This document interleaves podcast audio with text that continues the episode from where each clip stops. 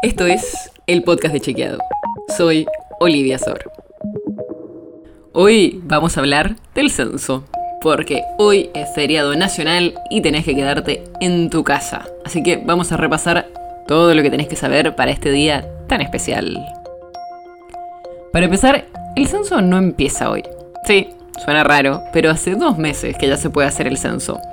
Porque este año, por primera vez, se pudieron contestar las preguntas de forma virtual. Pero tengo dos noticias importantes sobre esto. Si no lo hiciste ya, es medio tarde, porque se podía hacer hasta hoy a las 8 de la mañana. Y si ya lo hiciste, igual te tenés que quedar en tu casa para entregarle el código al censista. Porque si hiciste el censo virtual, pero no le entregas el código al censista, es lo mismo que nada. Igual, si no hiciste el censo virtual, no pasa nada. Cuando llegue el censista, vas a tener que atenderlo y contestar sus preguntas. Ahí sabe que el censista va a estar identificado con una pechera y una credencial. Y no hace falta que lo dejes pasar a tu casa, pero sí es obligatorio que al menos una persona en cada casa conteste las preguntas. No importa si desde el portero eléctrico, desde detrás de una puerta o por una ventana. Las preguntas son varias y van desde las características de la casa, como los materiales con los que está hecha o el acceso a los servicios básicos, a preguntas sobre las personas que viven ahí, como el nivel educativo, la situación laboral o el tipo de cobertura de salud. Además, se van a preguntar dos temas específicos, el autorreconocimiento étnico y la identidad de género, o sea, el género con el que la persona se autopercibe. Y hablemos de los horarios, que también es importante. A partir de las 8 de la mañana puede ser que el censista pase por tu casa. Y según la ley, hasta las 8 de la noche no van a poder hacerse funciones de teatro o cine, eventos deportivos, espectáculos ni reuniones públicas al aire libre.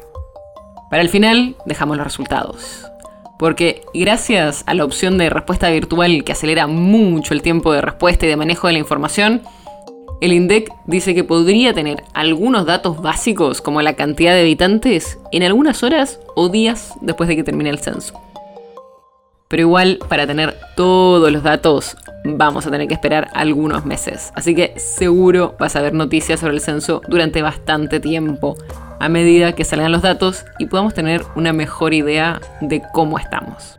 La nota sobre la que se basa este episodio fue escrita por Lucía Gardel. Si quieres saber más sobre esto y otros temas, entra a chequeado.com o seguinos en las redes. El podcast de Chequeado es un espacio en el que de lunes a viernes te contamos qué de lo que escuchaste o circuló es verdadero o falso.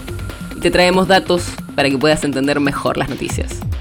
Si tienes una idea, algún tema del que te gustaría que hablemos en un próximo episodio, escribinos a podcast.chequeado.com. Y si te gustó este episodio, seguinos en Spotify o en tu app de podcast favorita y recomendanos a tus amigos. Es una producción de Chequeado, producción en colaboración con Posta. La producción está a cargo de Martín Slipsuk y Sebastián Chávez, y la edición es de Nacho Guarteche. Yo soy Olivia Sor. Hasta mañana.